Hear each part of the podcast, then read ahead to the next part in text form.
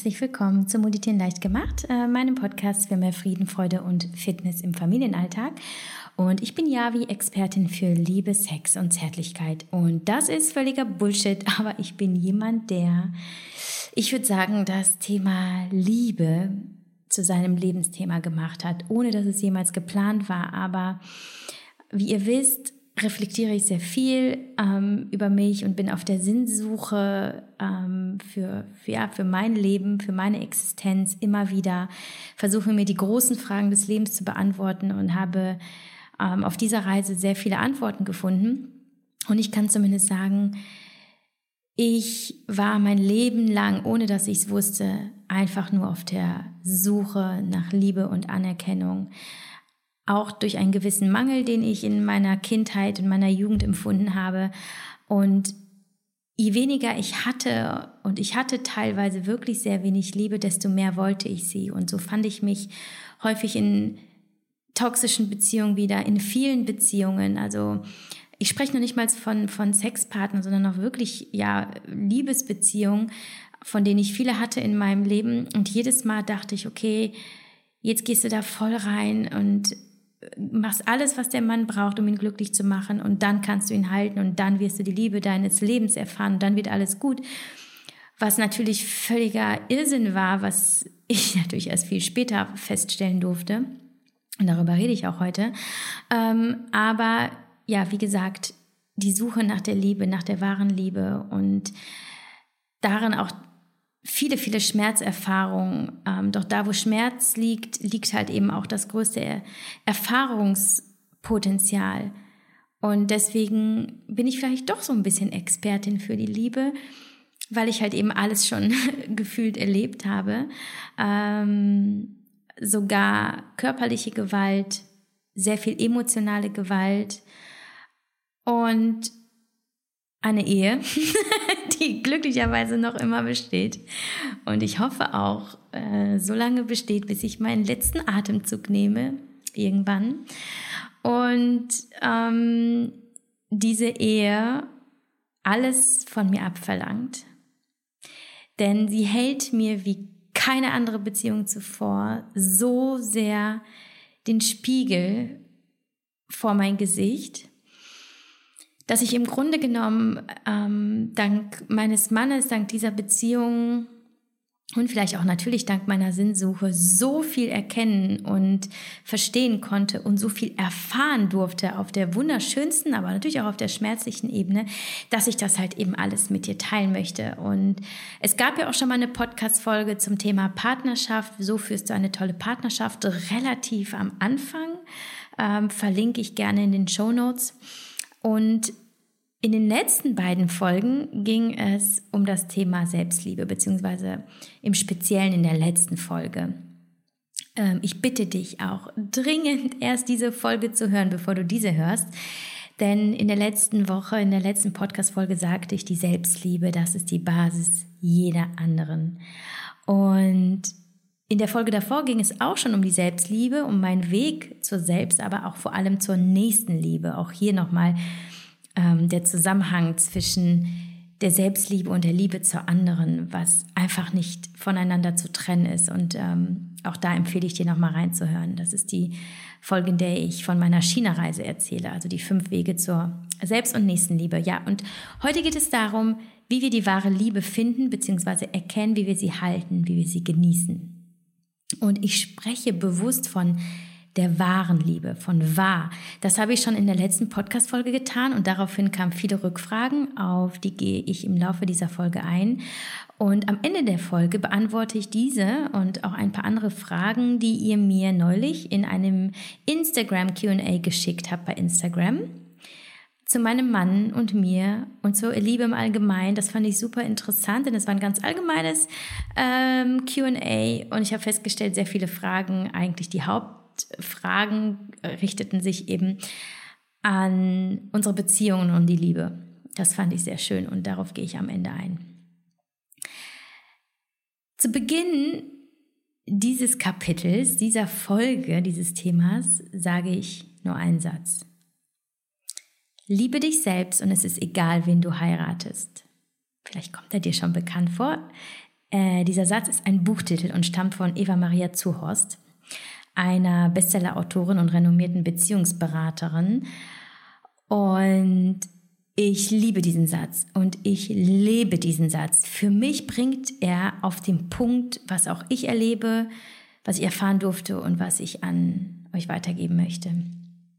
Ohne das Buch zu erklären und vertiefen zu wollen von der guten Frau Zuhorst, ähm, darum geht es gar nicht so sehr, denn ich sage mal so, der Titel Says It All. Den Rest erkläre ich jetzt mit meinen eigenen Worten und beschreibe ähm, ihn anhand eigener Erfahrungen und Erlebnisse und gebe euch meine Tipps weiter. Angefangen damit, dass ihr eben bitte die letzte Folge hört, in der es um die Selbstliebe geht. Nur nochmal als Hinweis, um zu betonen, wie relevant das ist. Und ja, ähm, zu betonen, dass es nämlich wirklich die Ausgangsbasis einer glücklichen Beziehung zu einem anderen Menschen ist. Ich glaube auch, dass die meisten eben diesen Fehler machen in ihren Beziehungen, also weg von sich selbst und seiner Verantwortung und hin zum Partner, am besten noch mit ausgestrecktem Finger. Ne? Man findet sich ja immer wieder in diesen Situationen, dieses, ähm, ja, aber wenn du das nicht so machst und und äh, ja, äh, das hast du so falsch gemacht und mach doch erstmal, mach doch erstmal äh, dies und mach doch das, dann wird alles so und so. Ich glaube, das kennen wir alle und davon kann ich mich selber auch gar nicht frei machen. Aber ich bin eben der Überzeugung, kommst du dir selber näher, kommst du deinem Partner näher. Und das habe ich insbesondere in den letzten, ich sag mal, ein, zwei Jahren erfahren ähm, seitdem ich mich eben auf diesem spirituellen Weg befinde, was einfach heißt, das ist jetzt auch kein ESO-Quatsch, sondern einfach, okay, ich gehe in mich rein, ich horche in mich hinein und ich nehme einfach eine Be Verbindung zu mir selbst auf, ja, was halt einfach, einfach so das, das, das Natürlichste der Welt sein sollte. Und damit meine ich auch diese Nähe zu dir selbst und damit die Nähe zu deinem Partner, die du damit kreierst, hast du in dir aufgeräumt mit deiner Vergangenheit, bist klar, bist in deiner Mitte, liebst deine Wahrheit, liebst, liebst dich, bringst du die besten Voraussetzungen mit, eine tolle Partnerschaft zu führen. Und noch besser, natürlich, wenn der andere das genauso macht. Also möchte ich dir heute erzählen, wie du deine Wahrnehmung lenkst, anhand unserer Geschichte, der von meinem Mann und mir. Und wie du eben nicht am anderen arbeitest und nur schaust, was er falsch macht, sondern eben an dir arbeitest. Ähm, einfach nach dem Motto, ich werde dieser Partner, den ich selber gerne hätte. Ich möchte eine Rolle erschaffen oder ich möchte in dieser Rolle sein eines Menschen, wie du ihn wie, wie ich ihn mir selber wünschen würde. Ähm, denn wenn du so bist, wie dein idealer Partner wäre, dann wird dein Partner dich mit größter Wahrscheinlichkeit spiegeln und dich ansehen, anerkennen und dir das geben, was du auch brauchst. So funktioniert das. ja, unsere Beziehung. Mm. Wir haben uns kennengelernt vor, warte mal, jetzt muss ich kurz mal rechnen. Ich glaube, neun Jahren, acht Jahren oh Gott, naja, ist ja wurscht. Was relevant ist in einer sehr, sehr schwierigen Zeit. Also er kam in einer denkbar schlechtesten und eigentlich dann doch in der besten Zeit, denn sie brachte direkt sehr viel Klarheit mit. Das war eine sehr schwierige Zeit insofern, als dass mein Papa sterbenskrank war. Er hatte gerade erst die Diagnose Bauchspeicheldrüsenkrebs bekommen und da weiß man, äh, die Diagnosen sind sehr, sehr schlecht. Und ähm, es war ein sehr, sehr dramatischer Krankheitsverlauf. Und mein Papa lag acht Monate auf der Intensivstation, teilweise im Koma. Und ähm, er hatte, hatte ja, damals ähm, kleine Kinder. Meine zwei Halbbrüder im Alter von, äh, die waren fünf oder sechs und elf circa. Ja, und es war sehr, sehr schwer. Und ich habe mich da schon sehr committed, war sehr viel da. Ich war äh, sehr in Angst, ähm, ganz weit weg von mir selbst. Und ich war in den letzten Zügen meiner Masterarbeit. Ähm, also alles passte einfach irgendwie gar nicht. Und mein Mann ähm, kam dann ganz überraschend äh, irgendwie während des Trainings äh, in mein Leben. Wir haben uns also beim Sport kennengelernt und das war auch eine sehr nette Ablenkung in dem Sinne. Es tat mir auch total gut, weil er super lustig, super sympathisch war, sehr viel zugehört hat. Ich habe ihm direkt irgendwie beim dritten Date erzählt, dass ich schon Depressionen hatte von einer längeren Zeit, wobei das war gar nicht so lange her, ich glaube vielleicht zwei Jahre zu dem Zeitpunkt und immer noch in Therapie bin. Und auch ähm, jetzt geht es mir besonders äh, ja, schlecht, weil ich eben große Angst habe, meinen Papa zu verlieren. Und also im Grunde genommen habe ich ihm alles erzählt, was so in mir drin schlummerte, also auch so die dunklen Seiten, die sonst vielleicht jemandem nicht erzählt hätte. Oh, jetzt ist gerade ein bisschen laut hier vor der Tür. Mal gucken, ob nicht gleich schon wieder jemand reinkommt. Ich ziehe sie förmlich magisch an, wenn ich den Podcast aufnehme. Ähm, ja, aber er war halt da und er war mit seinen, hatte seine Arme weit ausgestreckt und ich konnte mich da einfach äh, fallen lassen und das tat so gut. Aber es war nicht einfach, weil ich war einfach mehr bei meiner Familie als bei ihm.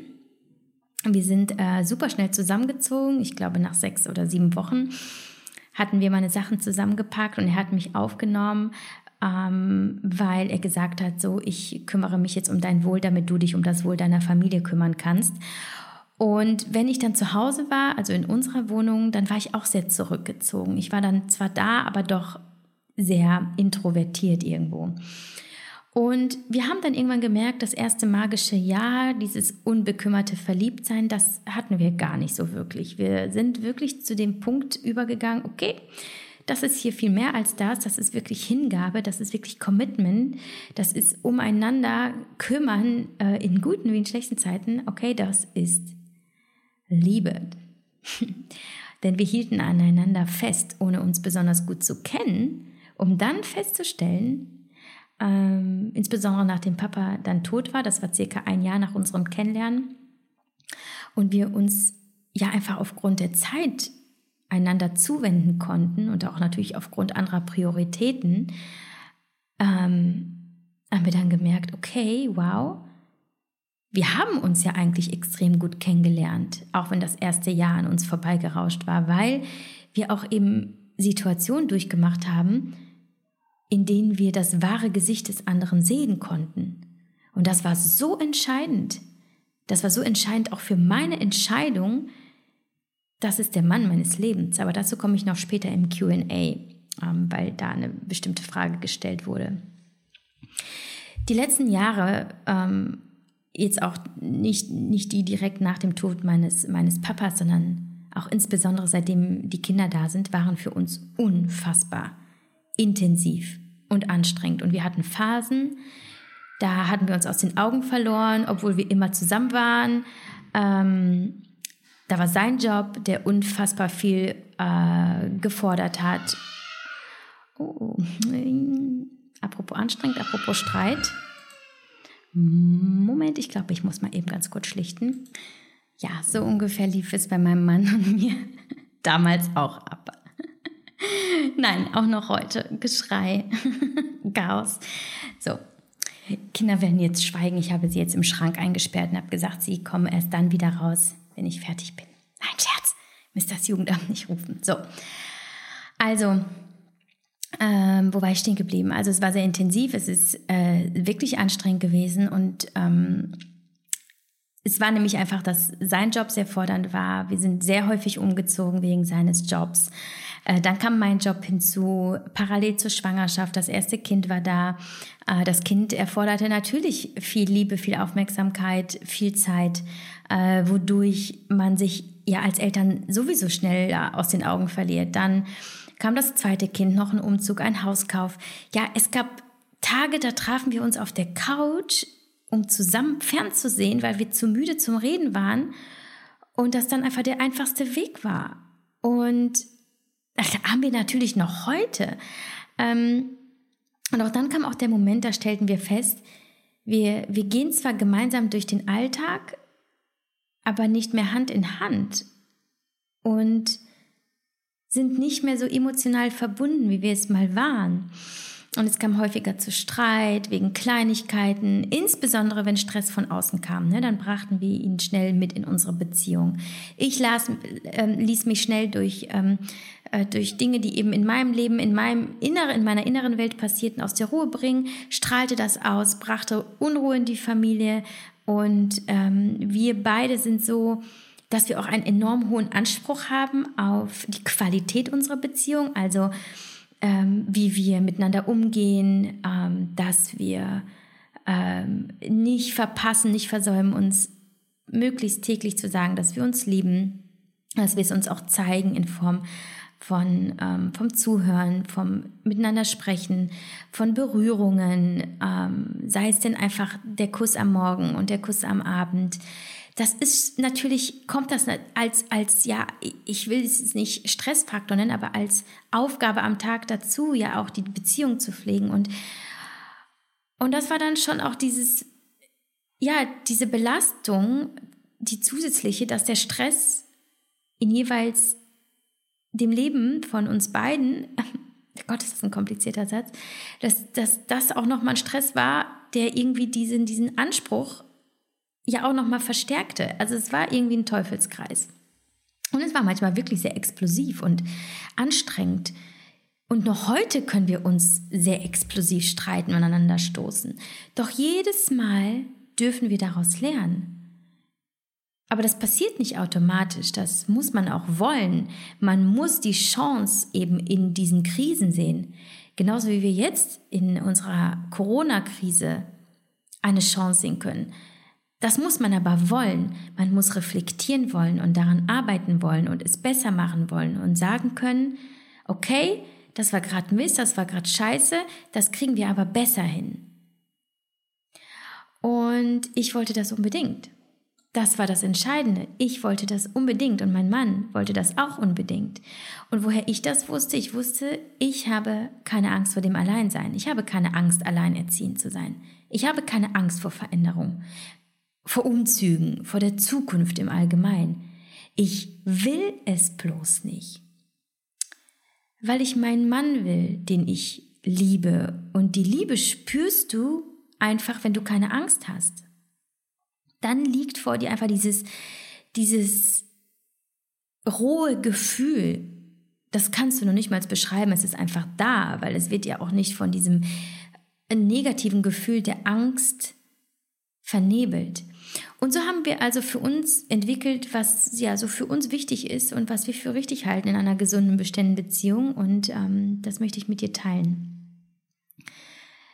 Ähm, uns ist sehr, sehr wichtig, dass wir das Gute im Partner sehen und bewundern, was ihn ausmacht.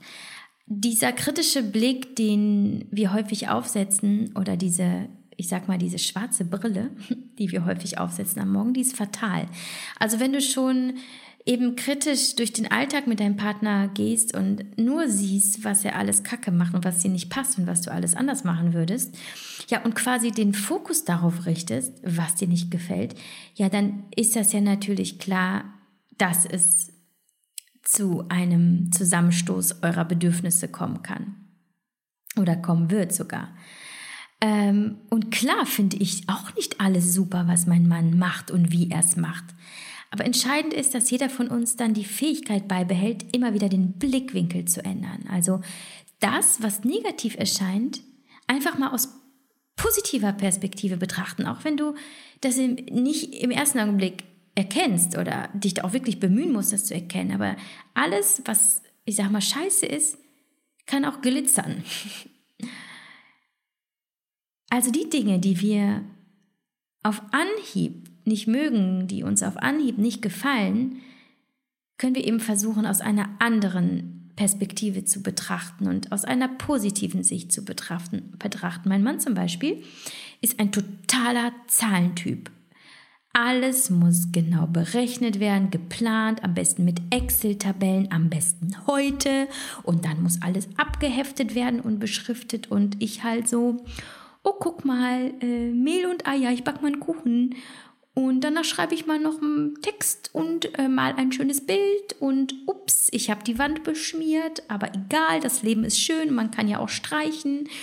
Und ja, Dann kommt er mit seinen Zahlen und ja, ihr wisst, worauf ich auch will. Ich will dann also weg von, mh, mm, boah, der nervt mit seinem BWL-Dasein, weil ich möchte ja erkennen, dass das etwas Gutes hat. Ich möchte nicht immer nur kritisieren. Ich möchte auch nicht genervt sein, weil ein genervt sein nervt mich ja selber auch. Ich will ja mit einem offenen Herzen durchs Leben gehen, weil es mir gut tut, weil es den Tag erleichtert und weil es mein Familienleben erleichtert. Also gehe ich dann weg von, okay, der nervt mit seinen scheiß Zahlen und denke, wie gut, dass wenigstens einer das Thema im Griff hat und dafür sorgt, dass wir hier in Sicherheit sind, finanziell. Oder zum Beispiel, ganz klassisch, mein Mann geht meistens nach mir ins Bett und meistens, wenn ich mich verabschiede und sage gute Nacht, dann isst er meistens noch was. Dann ist es entweder noch irgendwas aus der Schüssel, keine Ahnung, das Dinner, das er jetzt später zu sich genommen hat, oder auch sehr beliebt ein Eis. Und dann komme ich morgens in die Küche und dann steht da die Schüssel mit den Essensresten oder da liegt noch irgendwie das Papier und der Stiel vom Eis irgendwo rum. Okay, ich könnte mich direkt am Morgen aufregen denken, okay, was ist das hier bitte für ein Messi? Geht gar nicht. Und warum, da ist doch der Mülleimer ist direkt 20 Zentimeter entfernt. Warum landet das nicht da und da? Aber nein, ich unterbinde diese Gefühle und die Gedanken, rege mich nicht auf, sondern sage, okay, mein Mann saß gestern lange am Laptop und hat noch gearbeitet, ähm, was halt aber erst später ging, weil er die komplette Abendroutine mit den Jungs gemacht hat. Und dann sehe ich auch, wie er die Wäsche zu Hause macht, wie, ähm, wie er sich darum kümmert, dass der Tisch abgeräumt wird, wenn wir zusammen essen, ähm, wie er jede Woche den Einkauf macht und dies und das. Es macht, ich sehe natürlich, was er stattdessen alles leistet. Und das versuche ich mir sofort eben vor Augen zu führen. Also auch vor Augen zu führen, anders sein ist wunderbar. Und ich glaube, das ist so wichtig, dass man nicht erwartet, dass der andere Partner so ist wie man selbst, dass er so denkt wie man selbst, dass man immer einer Meinung ist, dass man auch die Dinge alle gleich machen würde. Und dann auch zu sagen, ich möchte nichts verändern. Er ist im Grunde genommen wie ein Geschenk, das mir gemacht wurde im Leben. Und du gehst ja auch nicht hin und sagst, okay, danke fürs Geschenk, aber ich würde da gerne noch mal was umtauschen wollen und können wir da vielleicht noch mal was verändern und dies und das machst du in der Regel auch nicht. Es ist also ein Geschenk, das nimmst du an, ohne es verändern zu wollen und schaust, was kann ich davon für mich mitnehmen? Was kann ich daraus lernen? Was kann ich aus ihm lernen? Von seiner Andersartigkeit, von seinen Qualitäten, die ich nicht besitze? Und wo kann ich erkennen, dass wir uns einander befruchten können, ja, im wahrsten Sinne des Wortes, wie wir einander ergänzen können. Ich denke auch, dass dieses Gegensätze ziehen sich an wirklich ein Konzept der Natur ist, unterschiedliche Charaktere zusammenzubringen, damit sie sich eben, ja, einmal befruchten gegenseitig, aber auch eben ergänzen, dass man äh, sich gegenseitig lehren, äh, bessern und auch die Eigenschaften potenzieren kann in dem Nachwuchs, den man dann produziert. So kannst du es betrachten. Ich denke, es wird klar, was ich hier auch die ganze Zeit sagen möchte, ist, dass entscheidend ist die innere Haltung und wie du deine Gedanken formulierst und was du, was du entscheidest zu denken. Und entscheidend ist, in meinen Augen partnerorientiert zu denken, um teamfähig zu sein, um ein gutes Team zu bilden. Und partnerorientiert zu sein bedeutet, ich bedenke die Bedürfnisse des anderen nicht in dem Sinne von, ich opfere mich auf und gebe ihm alles, was er braucht und solange es ihm gut geht, ähm, ist alles okay. Es ist auch dann nicht so wichtig, dass es mir damit nicht gut geht. Das meine ich nicht. Sich aufzuopfern und dabei seine eigenen Bedürfnisse aus den Augen verlieren, wäre auch der falsche Weg. Das habe ich ganz, ganz häufig gemacht. Ich habe mich sogar komplett verstellt. Ich habe eine komplett andere Rolle angenommen. Nur um dem Partner eine Ideologie zu kreieren, in der er sich vermeintlich wohlfühlen könnte, aber das konnte er nicht, weil das, da ich trug ja eine Maske. Du kannst niemanden lieben, der eine Maske hat. Also es geht vielmehr darum, ich schaue, was der andere braucht und möchte ihm auf dieser Ebene begegnen. Ich möchte ihm auf diese Weise, dass ich das Interesse habe an seinen Bedürfnissen zeigen, dass er mir wichtig ist. Und das bedarf Kommunikation, also zu fragen, was brauchst du, aber dann auch zuzuhören und nicht zu bewerten. Und dann eben zu sagen, alles klar, ich sehe, was du brauchst. Es ist zwar was ganz anderes als das, was ich brauche, aber wir finden einen Weg. Wir finden die Weg, unsere individuellen Bedürfnisse, meine und deine, beide Seiten in eine Balance zu bringen. Weil erst dann, erst in dem Augenblick, wo du bekommst, was du wirklich brauchst im Leben, und dein Mann bekommt oder deine Frau bekommt, was sie oder er wirklich braucht im Leben, erst dann können beide glücklich sein. Und bei meinem Mann und mir ist das nicht einfach und das war noch nie einfach, denn wir sind unfassbar verschieden.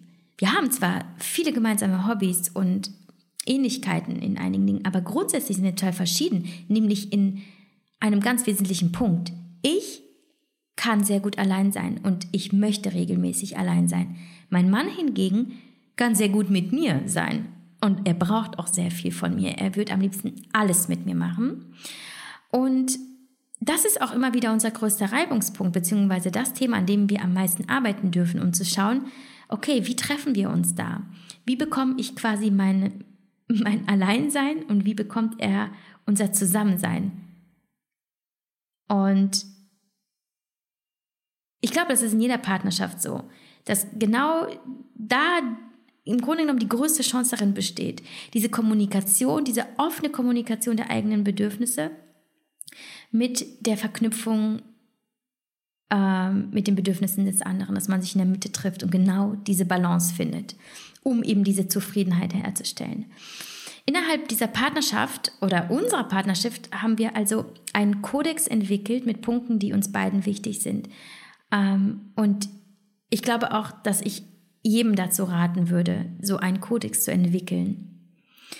Ähm, am besten sehr, sehr offen und mutig und nichts geheim zu halten. Also ob es auf sexueller Ebene ist oder auf ähm, sportlicher Ebene, auf sprachlicher Ebene, auf Kulinar, egal worum es geht, offen zu sein mit, mit den Begierden, mit den äh, Bedürfnissen, die man hat.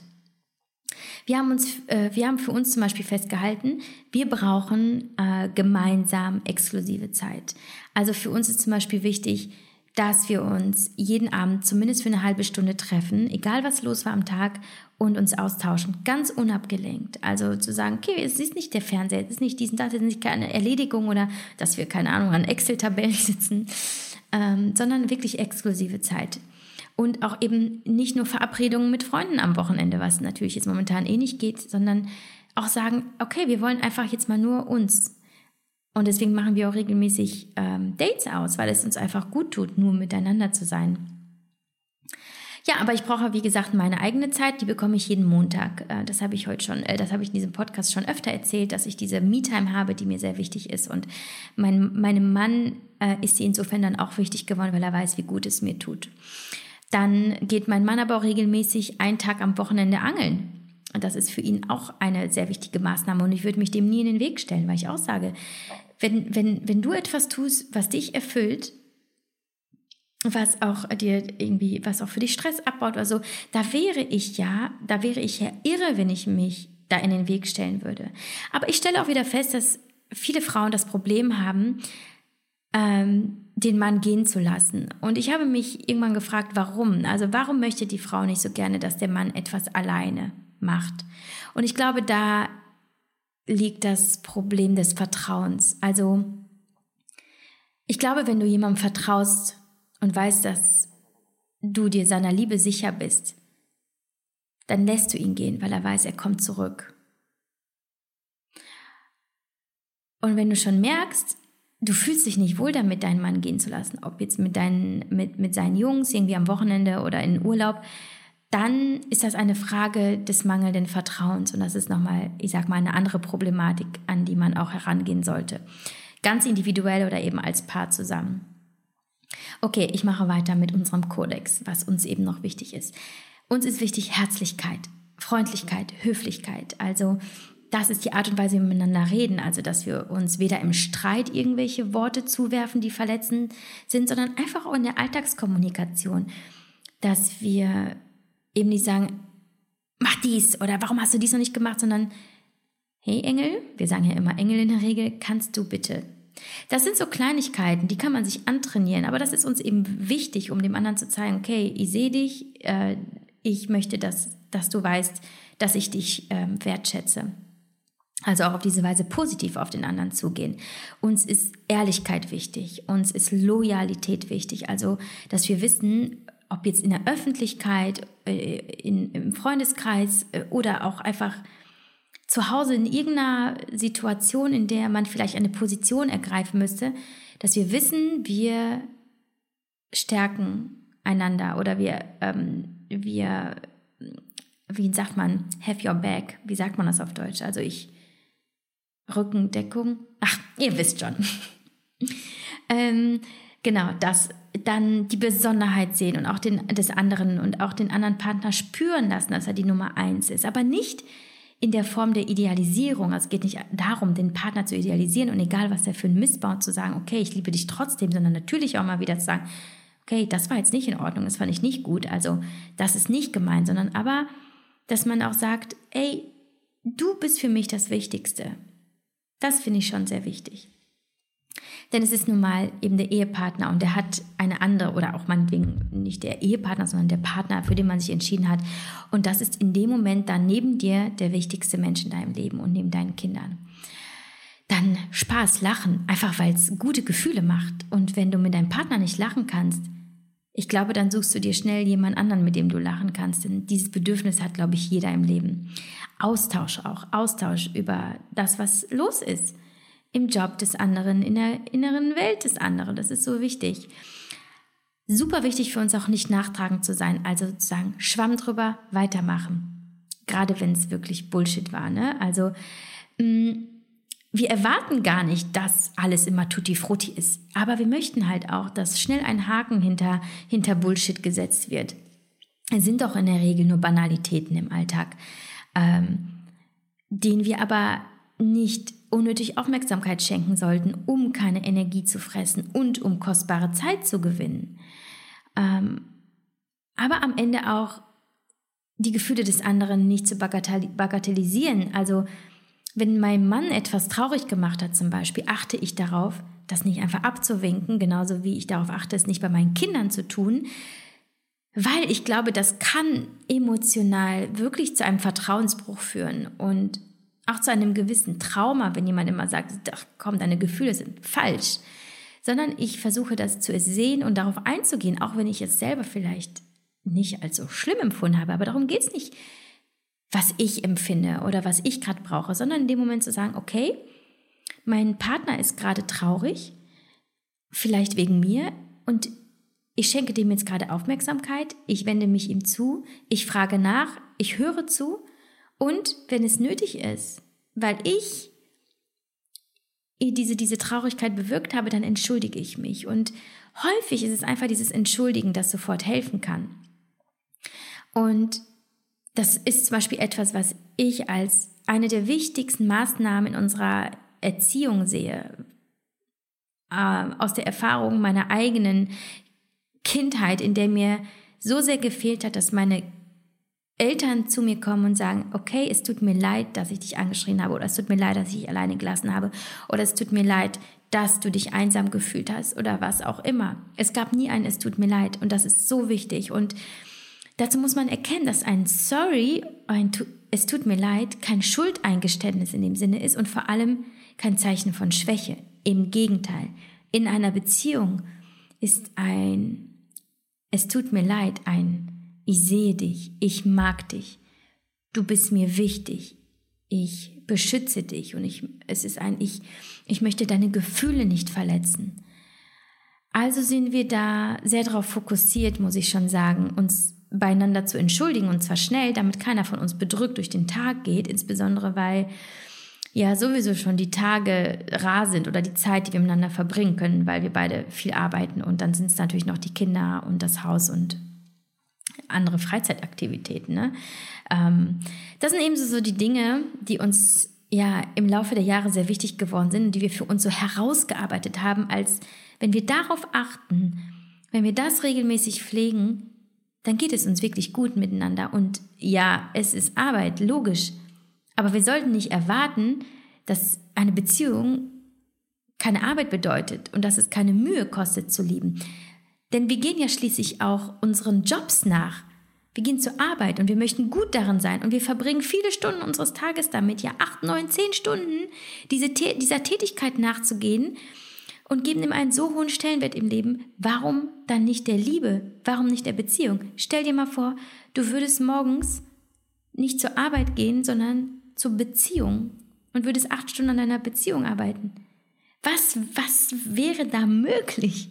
Also, Sehe das nicht negativ, sehe das nicht als Belastung, sondern als Chance und als Freude und als Möglichkeit, so viel für dich da herauszuschöpfen. Und ich arbeite gerne daran, insbesondere wenn ich sehe, wo wir vor ein paar Jahren standen, wo wir uns teilweise zerfleischt haben, wo wir teilweise gedacht haben, okay, äh, vielleicht funktioniert es einfach nicht miteinander, weil wir beide so starke Charaktere sind und so, so impulsiv und beide so krasse Sturköpfe, und wenn ich dann sehe, wo wir heute stehen und wie viele Dinge ähm, einfach so viel schöner und so viel besser geworden sind durch unsere Arbeit, durch das Verständnis füreinander, dass wir zum Beispiel eine höhere Stresstoleranz haben, schneller nachgeben, dass wir eben immer wieder sehen, okay, das war gerade doof, hey, sorry, schwamm drüber, wir lachen, wir tanzen kurz im Kreis, das machen wir immer wieder, so um den habe ich glaube ich mal in der Folge erzählt, am Anfang im Podcast,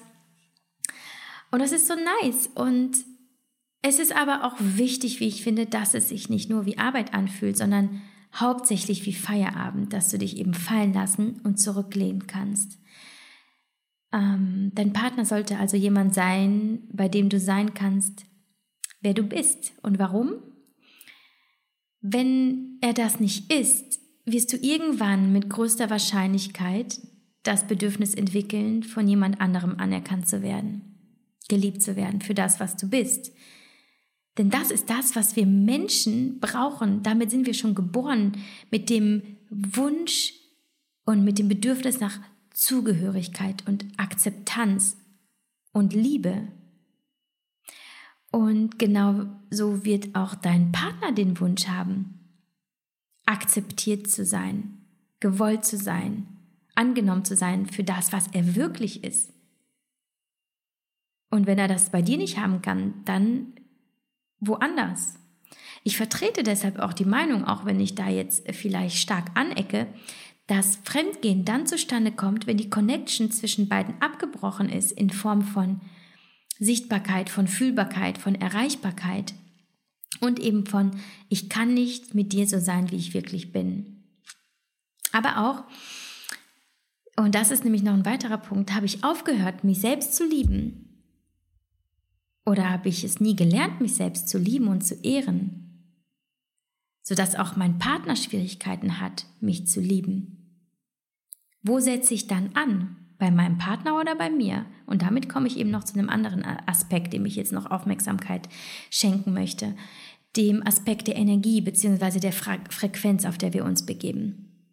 Ich habe ja letzte Woche von der wahren Liebe gesprochen und dazu kamen ja diese vielen Rückfragen und ich glaube, viele haben dieses Wort wahr gleichgesetzt mit der einzigen Liebe, der großen Liebe, von der ich nicht glaube, dass es sie einfach so gibt, weil dann eben eine Frage kam, gibt es die wahre Liebe?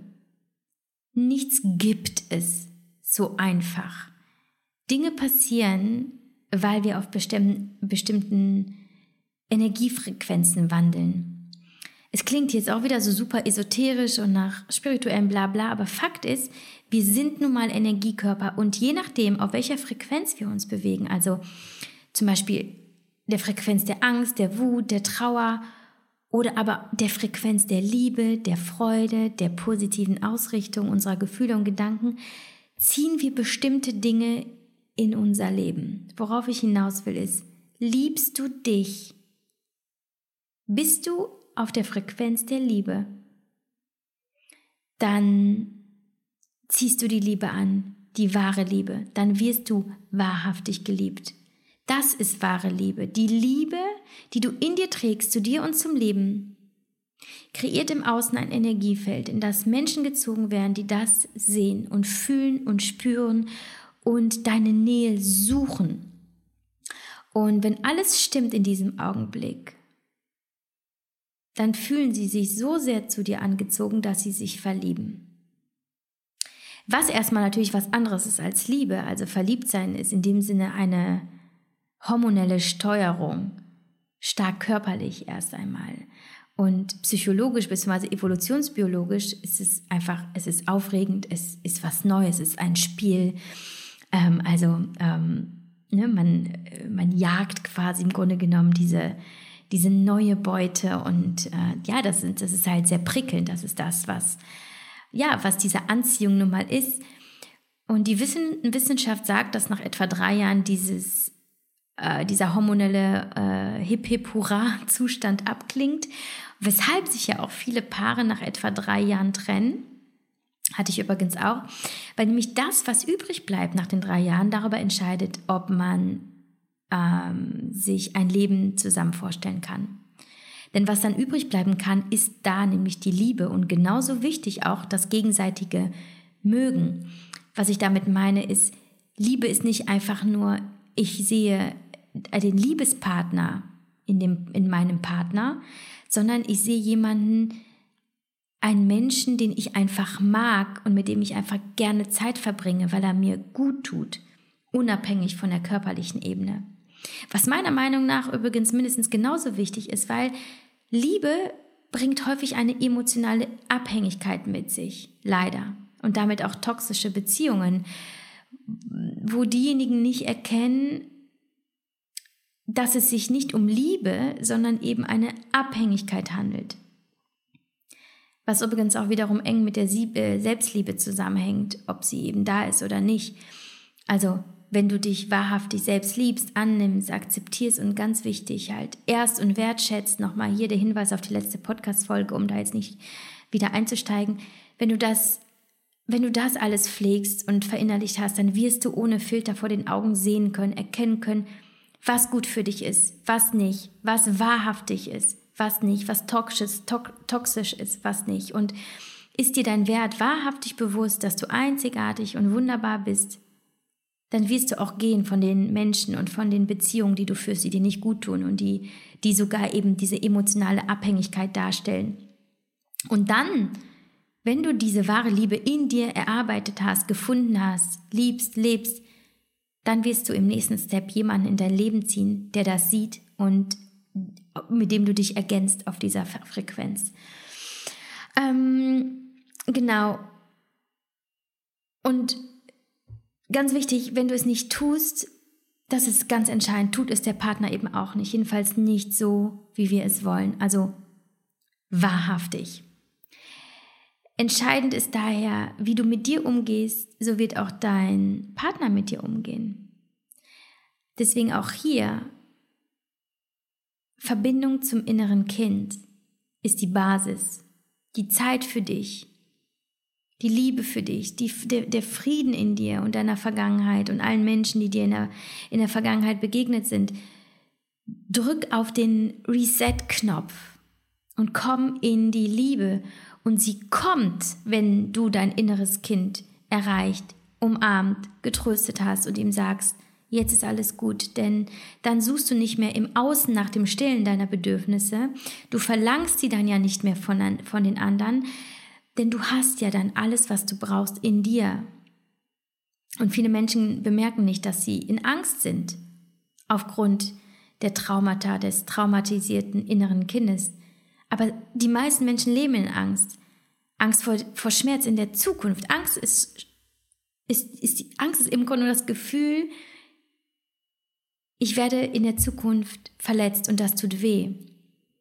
Und hier kann sehr, sehr viel eben dieses Achtsamkeits-, meditative Training helfen, immer wieder sich klar zu machen, ich bin hier, ich bin jetzt nicht in der Zukunft, ich weiß gar nicht, was in der Zukunft passiert, ich bin jetzt hier und ich bin sicher, und ich bin auch nicht mehr in der Vergangenheit, weil sie liegt hinter mir, sie ist vergangen.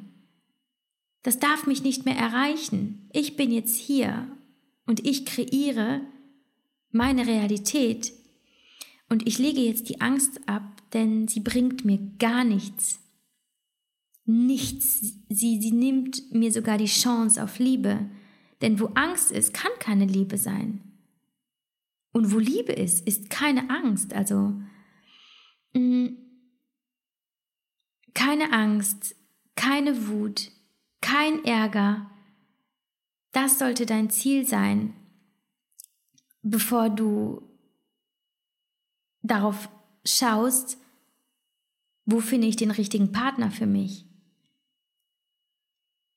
Also wenn du, wenn du dich in der Situation gerade wiederfindest, ich bin auf der Suche nach der Liebe und ich finde sie nicht und all meine Beziehungen scheitern und irgendwie funktioniert da jetzt irgendwas nicht, dann kann ich nur sagen, schau in dich hinein und lege Angst ab, lege die Wut ab, lege den Ärger ab, all das, was, was deine Vergangenheit ausmacht und was dich noch heute bestimmt, denn dann kommst du nicht in die Energie der Liebe.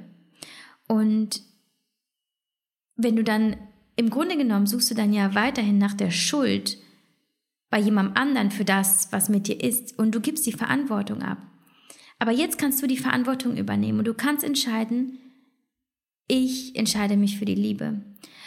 Und Liebe, sprechen wir jetzt wieder von der Liebe zu jemandem anderen, ist ein Risiko, selbstverständlich, insbesondere die neue Liebe.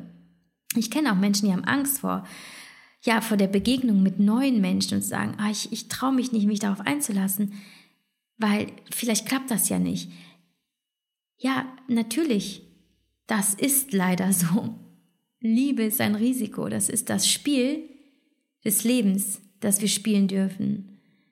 Ja, mit dem Risiko zu verlieren, aber auch das, das Verlieren gehört zum Leben dazu, genauso wie, dass du irgendwann gewinnst in diesem Spiel, wenn du nicht aufgibst, wenn du weitermachst. Natürlich kann es in dieser Partnerschaft, in dieser wahren, reinen Liebe Schwierigkeiten geben. Natürlich, das ist normal. Die haben wir auch. Wir sagen zwar, wir haben diese wahre, reine Liebe gefunden, weil wir eben, wir haben in uns aufgeräumt, wir sind für uns klar, wir haben die Liebe zu uns selbst, also die Selbstliebe in uns aktiviert und wir sind selbst in uns total happy und das innere Kind, dem geht es auch gut. Und deswegen sagen wir, das ist die wahre Liebe, weil wie ich eben vor ein paar Sätzen sagte, da bin ich nicht mehr in die Tiefe gegangen, wir mögen uns halt auch. Es ist halt nicht nur diese Liebe, die halt eben häufig diese emotionale Abhängigkeit mitbringen kann, sondern wir mögen uns einfach. Also es ist nicht einfach nur irgendeine Abhängigkeit, die uns hier zusammenhält, wegen Kindern, wegen Haus, sondern wir sind so gerne miteinander zusammen. Das ist das Wahre, das ist das Reine, das ist das reine Gefühl, das eben nicht verfälscht werden kann. Aber auch wir haben natürlich unsere Schwierigkeiten und es kracht noch immer häufig, häufig vielleicht nicht mehr, aber regelmäßig und so richtig und manchmal auch ganz plötzlich, obwohl vielleicht fünf Minuten zuvor alles super toll war. Und ich finde halt auch, man darf nicht vergessen, dass Harmonie gar kein Zeichen von wahrer Liebe ist. Absolut nicht. Streiten ist so wichtig. Und Streiten ist kein Zeichen von, da, also, an, ich weiß natürlich, es gibt verschiedene Stufen. Jetzt ganz mal im Allgemeinen, normale Streitigkeiten. Das ist kein Zeichen von, die Liebe geht den Berg runter. Dem, sagt man das so? Naja, you know what I mean. Ähm, Streiten ist wichtig, weil andernfalls wären wir ja gleichgültig und wir würden uns einigeln und voneinander entfernen. Und wir brauchen diese Reibungspunkte, um uns selber besser kennenzulernen. Auch durch den Spiegel, den der Partner uns vorhält, aber auch um den anderen besser kennenzulernen aber eben respektvoll. Und das ist so wichtig, das ist für uns auch am allerwichtigsten. Und wir haben verstanden, wir wachsen nicht durch die Summe all der Momente, die wir im Sonnenschein verbringen, sondern durch die im Schatten, auch den Schatten, den wir selbst kreiert haben. Und man kann gemeinsam wachsen und besser werden, wenn man lernt, zusammenzukrachen, in dem Schatten zu stehen und dann wieder zusammen den Weg daraus zu finden auf eine ja kommunikative, liebevolle Art und Weise Hand in Hand. Und ich weiß nicht, vielleicht ist irgendwann alles genauso, wie man es haben will und es, man ist gar nicht mehr in diesem Schatten. Und man streitet sich gar nicht mehr so viel. Ich weiß es nicht, bei uns ist es jedenfalls noch nicht so. Aber ich weiß, wenn der andere null bereit wäre, sich zu engagieren und zu reflektieren und eben gemeinsam zu wachsen, jemand, der nicht zuhören würde, der das nicht verstehen würde, der nicht immer wieder sagen würde, okay, lass uns zusammensetzen, lass uns überlegen, wie kommen wir da raus.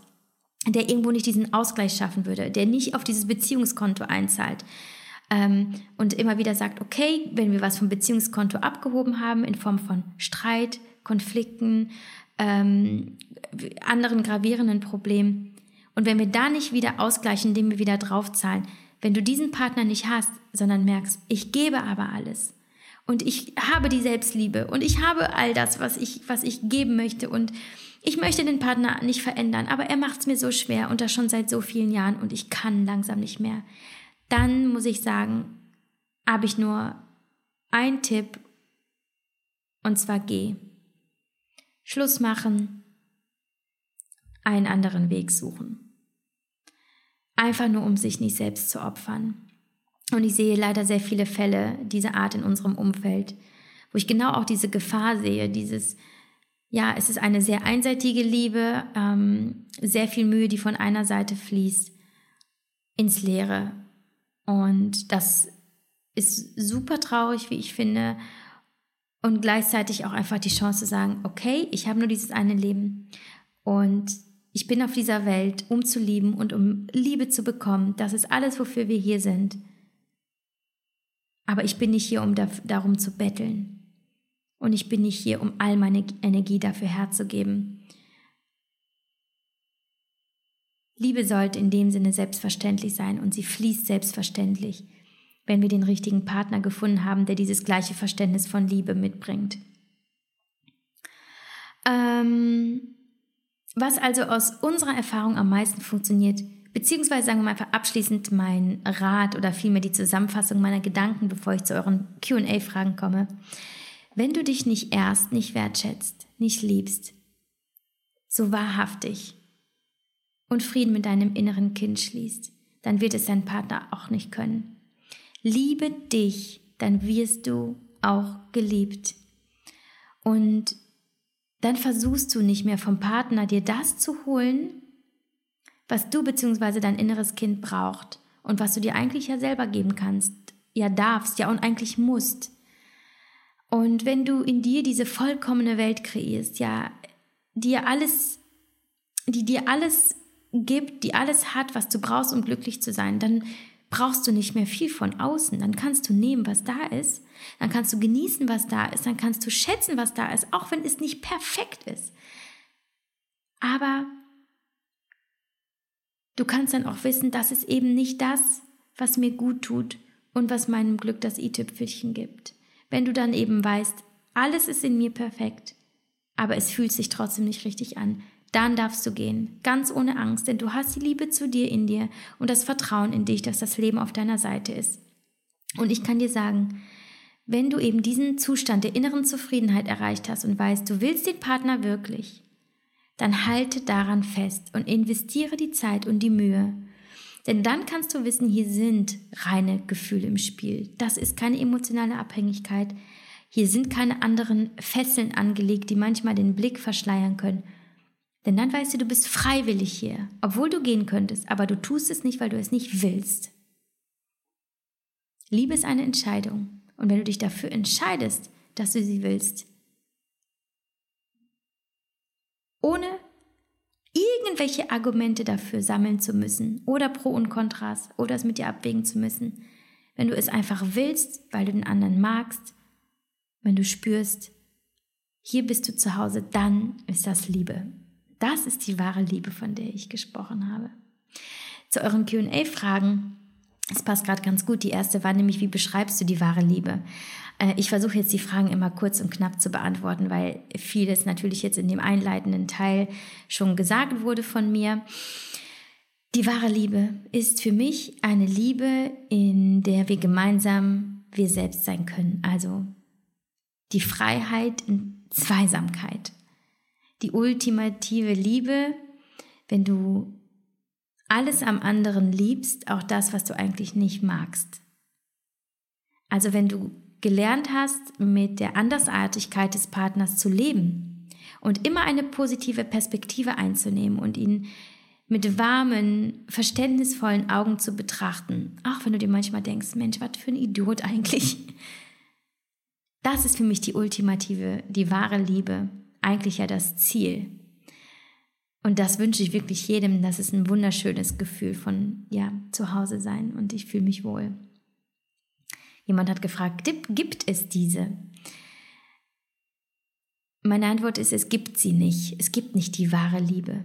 Die wahre Liebe wird gemacht in uns selbst. Kann ich nur immer wieder wiederholen. Ähm, die innere Haltung ist the key. Wenn wir unsere eigenen Bedürfnisse ergründet, verstanden und erfüllt haben, dann sind wir offen für die wahre Liebe und können sie auch so genießen. Die dritte Frage, wie wusstest du, dass dein Mann der Mann ist? Hm, ich wusste es nicht, ich habe gewollt und gehofft, dass er es ist und habe mich bewusst für die Liebe entschieden. Reminder, Liebe ist eine Entscheidung. Also klar, ich war verknallt und fasziniert, es war ein toller Typ, aber ich war in dem Moment auch gar nicht wirklich bei mir und bei der Sache an sich, nicht in der Beziehung an sich. Deswegen war ich auf der einen Seite anhänglich, weil ich ihn ja irgendwie auch so toll fand, aber emotional distanziert, denn ich hatte auch Angst. Ich war gerade dabei, meinen Vater zu verlieren. Die Säule meines Lebens. Und diese Stimme in mir sagte, ich, ich ertrage keinen weiteren Verlust. Und das war diese Angst, die ich kreiert hatte, die mich in diese emotionale Distanz gebracht hat von meinem Mann an, an, am Anfang, um ihm zu sagen, wirf dich da nicht allzu sehr rein, weil wenn du alles gibst und ihn dann verlierst, tut es richtig weh. Aber mein Mann gab mir so viel Sicherheit, indem er mir ähm, ja den Schlüssel zu seiner Wohnung gab, sagte, komm, zieh bei mir ein, ähm, ich passe auf dich auf. Er half mir, äh, er half meiner Familie, er war einfach da, wirklich absolut selbstlos. Und dann stellte sich mir einfach automatisch die Frage, wenn er es nicht ist, wer dann? Was suchst du dann noch? Wen suchst du dann noch in deinem Leben? Dann geht es nicht darum, einen Partner zu finden, der in ähm, den dunkelsten Tagen da ist, egal wie viel du gerade für ihn tun kannst. Und ich konnte so gut wie gar nichts für ihn tun. Ich war die meiste Zeit bei meinem Vater im Krankenhaus oder habe irgendwelche Besorgungen für ihn gemacht. Und wir hatten diese unbeschwerte Zeit gar nicht. Aber mein Mann, damals mein Freund, der war einfach da und er hat nichts verlangt. Und da war uns beiden auch schon sehr früh klar, wir können gemeinsam wirklich alles schaffen, was das Leben ähm, bringen wird, was wir wollen und was wir auch nicht wollen. Wir können alles schaffen, wenn, wenn wir in unserem ersten Jahr durch so viele schmerzhafte Erfahrungen gehen mussten. Nicht nur was meinen Vater angeht, sondern auch uns. Es gab viel Streit, viele Krisen. Ich war wirklich ein unerträglicher Mensch. Doch er gab nicht auf und wir gaben nie auf. Und wir haben immer fest daran geglaubt, dass das Wir eine große Zukunft hat und einen Sinn hat. Und das hat uns immer getragen. Und da wusste ich, dass er der Mann ist, mit dem ich mein Leben verbringen will, weil ich wusste, er wird immer an meiner Seite sein, egal was passiert. Er wird mich nicht verlassen, wenn es ungemütlich wird. Und das hat mir so ein Gefühl von Sicherheit gegeben. Und da wusste ich, ich, ich suche gar nicht mehr nach anderen Männern, ich bin jetzt da, wo ich sein möchte. Und dann war auch dieses Gefühl von Liebe da. dann stellt sich vieles einfach auch gar nicht mehr. Also stellen sich viele Fragen nicht mehr. Sehr schöne Frage dann, versteht dein Mann, was du dir in den Kopf setzt? Also, wir sind komplett verschieden, also nein. Zumal er häufig einfach nicht hinterherkommt, wenn ich mir was in den Kopf setze. Ich habe einen Gedanken und schon zwei Minuten später leite ich alles in die Wege, um es umzusetzen, was ich mir vorgenommen habe. Und manchmal bin ich dabei so schnell und impulsiv, dass ich auch gar keine Zeit habe, ihn zu informieren. Und deswegen ist es gar nicht so sehr seine Schuld in dem Sinne, dass er nicht versteht, was ich mir in den Kopf setze, sondern eigentlich meine, weil ich es ihm nicht erkläre. Also ich löse die Dinge am liebsten für mich alleine und manchmal gebe ich meinem Mann wirklich nicht Bescheid, was gerade los ist, was bei mir abgeht, was ich gerade umsetze, einfach um Zeit und Energie zu sparen und weil ich eben weiß, es würde gegebenenfalls ewig dauern, weil mein Mann dann alles im Detail wissen muss. Aber was ich echt ganz geil finde, er versucht mir nichts auszureden und sagt dann einfach, okay, ja, dann mach. Manchmal kommt dann ein Aber und überleg doch mal und du musst bedenken oder du, ich sehe das aber ein bisschen anders. Aber grundsätzlich ist immer der, der Grundtonus, go for it, wenn du das Bedürfnis hast, wenn du das richtig findest. Dir kann ja nichts passieren. Und das ist es. Das ist nämlich eine wunderbare Form, ähm, der die Möglichkeit, sich selbst zu verwirklichen innerhalb einer Partnerschaft. Ich kann machen, ausprobieren und weiß, mein Mann fängt mich einfach emotional auf, wenn es nicht läuft und findet mich trotzdem weiterhin ganz gut, obwohl ich ähm, das ganz anders mache, als er es machen würde. Und das ist wirklich sehr, sehr schön. Und daher äh, erwarte ich gar nicht, dass er versteht, was ich mir in den Kopf setze. Ich erwarte nur, dass er es akzeptiert. Genauso wie ich es auch bei ihm tue. Nächste Frage. Steht dein Mann hinter deinem Social-Media-Dasein? Mein Mann sagt, äh, hätte er nicht seinen Job, würde er mein Management machen und alles in die Hand nehmen und umstrukturieren und sich vor allem mal um die Zahlen kümmern. also ja, total, ähm, tatsächlich. Auch wenn er nicht alles cool findet, was ich mache, der findet jetzt auch nicht jeden Post super oder jedes Projekt oder sonst was. Und ich finde das auch total gut zu hören, was er gut findet und was nicht, weil andere Meinungen sowieso immer gut sind für, fürs Improvement und so persönliches Wachstum.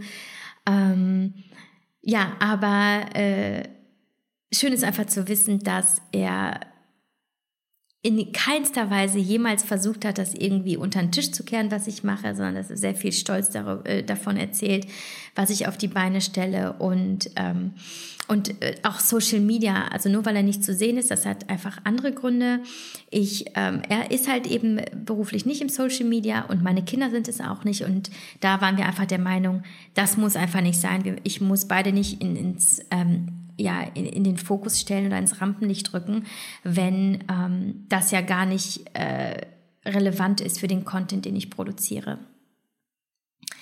Äh, schöne Frage auch was liebt dein Mann am meisten an dir? Ich habe ihn vorhin mal kurz bei WhatsApp gefragt, um mich äh, vorzubereiten, um keinen Quatsch zu erzählen. Er hat leider nicht so viel Zeit, weil er sich auf ein Meeting vorbereitet hat, aber er hat mir dann fix bei WhatsApp geschrieben, was es ist. Ich habe ihm auch eine lange Liste geschickt mit meinen Ideen, habe gesagt, du kannst es einfach so unterschreiben. Nein, Scherz. Also er sagte, ich liebe deine grundpositive, treue und verlässliche Art. Du bist ehrlich, selbstlos und ich liebe es wirklich, dass du ein sehr guter Mensch bist, der äh, keinem jemals etwas Böses will. Ich habe ihn jetzt wirklich wortwörtlich zitiert. Er sagt auch übrigens immer, das hat er jetzt nicht bei WhatsApp geschrieben, aber das ist mir noch eingefallen, dass er das immer wieder betont, dass ich eine so tolle Mama bin und er findet, ich mache einen super Job und er weiß, ähm, wenn er unsere Kinder anguckt, ähm, dass er sich einfach keine bessere Mut Mutter wünschen könnte für seine Kinder. Dann habe ich ihn auch gefragt, ob das auch vielleicht einfach ist, dass ich so wahnsinnig gut aussehend bin und ob es das ist, was er an mir liebt. Hat er nur geschrieben, nein. ja, ihr wisst Bescheid, netter Typ. Wollt ihr noch ein drittes Kind? Also mein Mann sagt, wüsste er, dass es ein Mädchen wird, garantiert, dann ja. Er hätte wirklich so gern eins gehabt. Ähm, ich habe alles hingegen, was ich mehrmals gewünscht habe und erhofft habe und bin sehr erfüllt. Also die meisten wissen ja, dass ich ja eigentlich ursprünglich keine Kinder haben konnte zu dem damaligen Zeitpunkt, dass beide Kinder mit Hilfe von Hormonen entstanden sind. Aber doch insgeheim habe ich mir immer Jungs gewünscht. Ähm, deswegen habe ich gar nicht so das Bedürfnis. Und ich habe auch die Erfahrung gemacht, seitdem ich Kinder habe, seitdem ich meine beiden Jungs habe, denke ich gar nicht mehr in Geschlechtern. Also ich kann das so schwer beschreiben. Ich sehe nicht, dass es, ne, das ist nicht mein Junge in dem Sinne und das ist dieses Geschlecht, das ich gerade habe, sondern es ist dieses eine Kind mit diesen individuellen Charakterzügen und dieser Einzigartigkeit und kurz, nein, also für uns ist die Familienplanung ähm, aktiv abgeschlossen. Wir sind aber, das ist jetzt so ein kleiner Insider, also pst, wir sind nicht besonders gewissenhaft mit der Verhütung. Ähm, also, wenn da also mal was passiert, dann, ja, dann ist es wohl ein Geschenk des Universums oder auch unserer Dummheit, das wir dann natürlich annehmen. Und ich kenne auch wirklich niemanden, der jemals gesagt hat, ich bereue es, kein Kind, ein Kind bekommen zu haben und weiß halt auch, würde es passieren, wäre das natürlich ein wunderbares Geschenk und alles wird gut werden. Aber äh, nein, es ist bewusst nicht geplant und es wird auch nicht angegangen. Die allerletzte Frage, die mir so ein bisschen Kopfzerbrechen bereitet hat und ich habe so ein bisschen Mühe, das zu beantworten. weil ich glaube, das könnte nochmal eine ganze Podcast-Folge füllen. Ähm, und zwar, was tun bei schlimmem Liebeskummer. Ich habe darüber nachgedacht, was ich immer getan habe. Äh, zumindest bei, der, bei dem letzten Liebeskummer, den ich hatte, der äh, mir sehr, sehr viel Schmerz bereitet hat. Das war meine Erfahrung in China mit dem Mann dort. Ähm, das war auf jeden Fall die letzte. Und meine Erfahrung war, das Allerwichtigste ist, Schmerz zulassen. Also dazu stehen emotional, dass, dass dieser Schmerz da ist, ihn akzeptieren, ihn wirklich fühlen, vielleicht sogar darüber sprechen, ähm, mit einer Freundin, mit wem auch immer, mit den Eltern, mit einer Person, die einem, äh, mit einer Person, die einem nahesteht, ähm, mit dir selber in Form eines Briefes, weil die Verarbeitung deutlich schneller, aber auch verlässlicher ist und realer. Einfach wenn man diese Realität zulässt und sie lebt und durchlebt und versteht, es ist ja keine schlechte Emotion in dem Sinne. Es ist keine Emotion, vor der wir Angst haben müssen. Doch genau das ist es ja in diesem Moment. Diese Trauer, dieser Schmerz nach, nach, nach einer gelebten Liebe, das ist die Angst vor dem Schmerz in der Zukunft. Also Du hast Angst, dass es in der nächsten Stunde wehtut und dass es am nächsten Tag wehtut und sogar vielleicht das ganze Jahr oder das ganze Leben. Aber ich kann dir nur sagen, ganz, ganz wichtig ist, sich auch in diesen Momenten daran zu erinnern, dass morgen schon alles vorbei sein kann. Schmerz geht vorbei. Und erinnere dich in diesen Momenten, dass jemanden zu verlieren, das bedeutet nicht, nicht liebenswert zu sein oder nicht genug. Du bist genug. Es sollte nicht sein. Es sollte nicht die Liebe sein, es sollte nur eine Erfahrung sein. Und du hast trotzdem deine eigene Identität, du hast dein Leben und das Leben hat für dich ein anderes Skript bereit, das immer wieder neu geschrieben wird. Ähm, und auch irgendwo dann vielleicht sogar die Möglichkeit, zu sehen, Dankbarkeit zu empfinden für eben diese Erfahrung, die du hier machen darfst. Das wird nicht im akuten Schmerzempfinden möglich sein in der Regel. Wenn du da dir wirklich, wenn du jemandem wirklich hinterher trauerst, weil er nicht mehr in deinem Leben ist, wird es natürlich kaum möglich sein zu sagen, okay, ich bin dankbar dafür. Aber irgendwann wirst du es sein. Mit jedem Tag, mit dem es besser wird. Und ansonsten ähm, ja, das tun, was bei allen Krisen wichtig ist. Tu, was dir gut tut. Reduziere alles, was dir nicht gut tut, jeglichen Stress und versuche wirklich positive Gefühle in dir zu erwecken, egal was es ist. Und erinnere dich daran, was dir immer gut tat, bevor dieser Schmerz da war und probiere es dann einfach aus, ob es dir Spaß macht, wenn du es jetzt auch tust. Egal was es ist, ob es jetzt was Sportliches ist oder eine Reise oder was auch immer, da darf es ruhig etwas sein, was einfach gut tut, damit du eben diese positiven Momente kreierst. Und dass du dann immer wieder in diesen positiven Augenblicken dieses Vertrauen wieder schöpfen kannst in das Leben und in dich und ja, einfach in, in das Spiel des Lebens, dass das auch, dass dieser Schmerz irgendwann vorbeigeht und dass dann auch sehr viel Gutes kommen wird.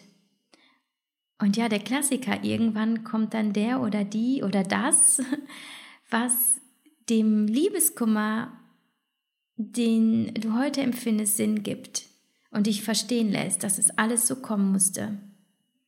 Glaube daran, glaube daran, wenn du morgens aufstehst, wenn du mittags deinen Tätigkeiten nachgehst, wenn du abends ins Bett gehst. Manifestiere für dich eine erfüllte Liebe in dir, in Form von Meditation in deinem Journal manifestiere. Manifestiere diese erfüllte Liebe. Spür sie, auch wenn sie gerade nicht mit einer anderen Person gelebt werden kann, aber du hast sie in dir. Manifestiere diese Liebe und du wirst sie auch wieder in dein Leben ziehen, irgendwann, wenn der richtige Augenblick gekommen ist.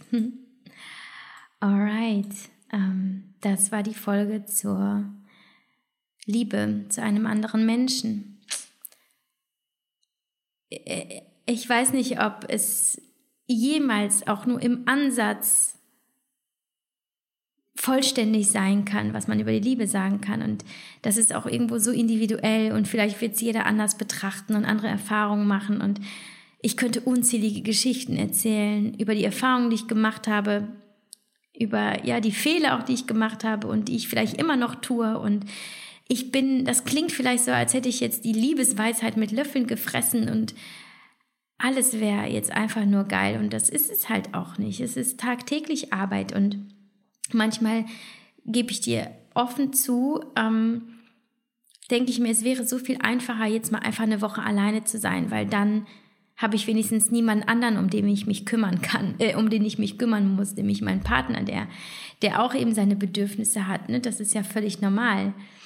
Ähm, und dann gehe ich einfach immer wieder in mich und aktiviere diese Dankbarkeit für den Partner, den ich haben kann und für mich und dass wir gemeinsam entschieden haben, dass wir diese Beziehung ehren und am Leben halten möchten.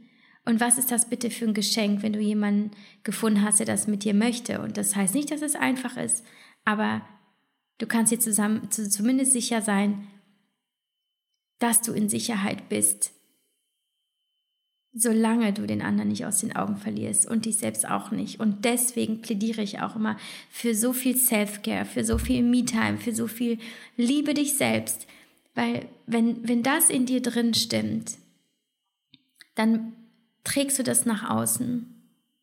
Und dann bist du auch ein Stück weit unerschütterlich und ein Stück weit sanfter und dann bist du auch ein Stück weit liebevoller zu deinem Partner und er wird es spiegeln.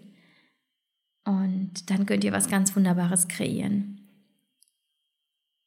Und das wünsche ich dir sehr. Und wir hören uns nächste Woche. Pass gut auf dich auf.